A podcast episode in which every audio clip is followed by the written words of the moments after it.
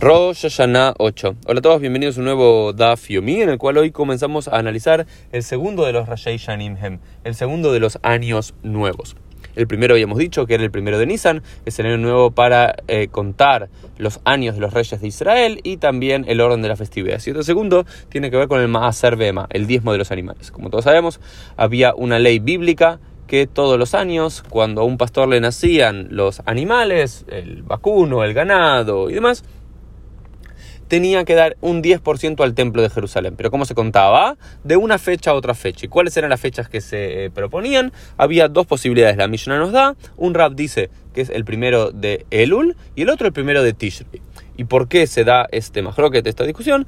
Porque lo que dice que ambos es, la interpretación de un versículo bíblico de Salmos 65.14 que eh, lo interpretan de dos formas diferentes. Tenía que ver con en qué momento eh, quedan eh, embarazadas, en qué momento comienzan a gestarse el nacimiento de las ovejas, las cabras, las vacas, ¿sí? Eh, y cuánto y en qué mes dan a luz y luego el mes siguiente sería el año nuevo para ellos. Entonces hay una tesis que dice Mitabrot be'adar be'yoldot be'ab que aparean y quedan embarazadas en el mes de Adar y luego cinco meses después en el mes de Ab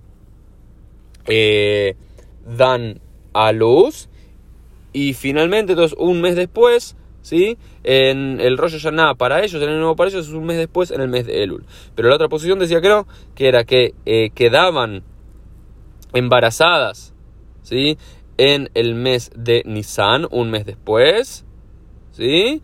Eh, y daban, Beyoldot, y daban a luz en Elul, por lo cual un mes después, en Tishrei, era su año nuevo porque estamos hablando de que generalmente las ovejas o las cabras, el tiempo de gestación son de unos 5 meses, 152 días para las ovejas, 150 días para las cabras. Entonces, en relación a esto, se fijaba la discusión en cuándo debía ser el año nuevo para el diezmo de los animales. Sin embargo, hay una pregunta básica que cuestionan los Tosafot y otros maestros eh, medievales que tiene que ver, pero no todos los animales domésticos eh, tienen 5 meses de gestación, hay algunos que tienen eh, nueve meses y un poco más, como la vaca de 283 días. Pero dice, bueno, pero la mayoría de los pequeños animales que tenían, como ovejas y vacas, eh, ovejas y cabras, era cinco meses, entonces de ahí se fijó.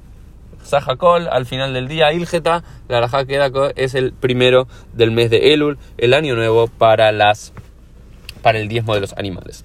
Y el otro que se trabaja, el otro de los tiempos que se trabaja aquí, el otro de los años nuevos, es el más conocido por todos nosotros, que es Behad Betishrei Rosh Hashanah Shanim. El primero del mes de Tishrei es el año nuevo para los años, es decir, cambiamos de año del 5781 al 5782, no el primero de Nisan, no el primero de Elul, sino el 15 del mes de eh, el primero del mes de Tishrei. Lemail Ilgeta, ¿con qué finalidad? ¿Cuál es el sentido de esto? Lishtarot para los eh, contratos, para todo lo que son contratos, cartas y estipulaciones y demás, para ver cuándo es el año nuevo. Pero la que me una discusión dice, pero para si el primero de lo de Nissan también en la finalidad de cuándo asume un nuevo rey y demás, el primero de Nissan tenía que ver con Lishtarot, también para el mismo fin. Entonces, ¿cómo puede ser? Dice, no, una diferencia es que para el primero de Nissan tiene que ver con el reino de Israel y los contratos dentro del reino de Israel, pero el primero de Tishrei es para eh, Motolam, para los reyes del resto de las naciones y del resto del mundo.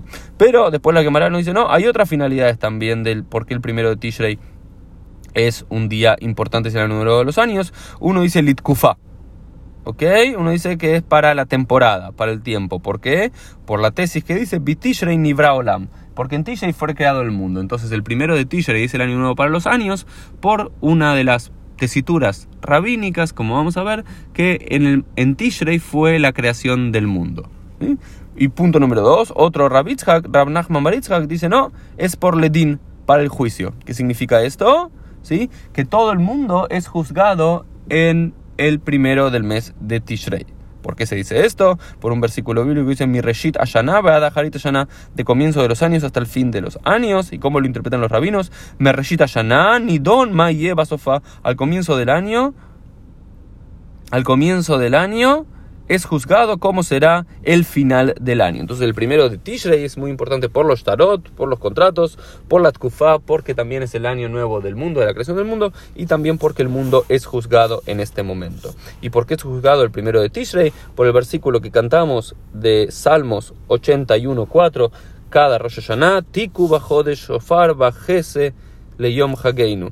Toquen el shofar cuando la luna está cubierta en el día de nuestra festividad. Y dice la quemará, Mitkazebo. ¿Cuál es el, la, única festividad en la cual la luna está cubierta? Es decir, no hay luna llena. Normalmente las festividades judías son el 15 de cada uno de los meses, por lo cual la luna es llena. ¿En ¿Cuál es la única festividad que la luna está oculta? Que comienza al principio de un mes. Evei Omer de Rosh Hashanah. Tenés, estás obligado a decir que es en Rosh Hashanah. ¿Por qué en Rosh Hashanah? Porque Rosh Hashanah es el primero del mes. Y al ser el primero del mes, la luna está oculta, por lo cual se cumple lo que dice aquel versículo. Y, luego lo que nos dice la quemará, discute, dice, bueno, pero este versículo eh, dice, le Israel u mishpat leloi Yaakov, que esta es una ley para Israel y un reglamento para el Dios de Jacob. Dice, ok, vamos a entender este versículo, que solamente el pueblo de Israel es juzgado el primero de Tishrei. Y la quemará dice, no, Melamed Israel No, lo único que nos enseña es que primero el pueblo de Israel entra al juicio, ese primero de Tishrei, pero ese juicio del primero de Tishrei es para todo el mundo, para toda la humanidad. Esto fue un poquito el Dafio del día. Nos vemos Dios mediante en el día de mañana.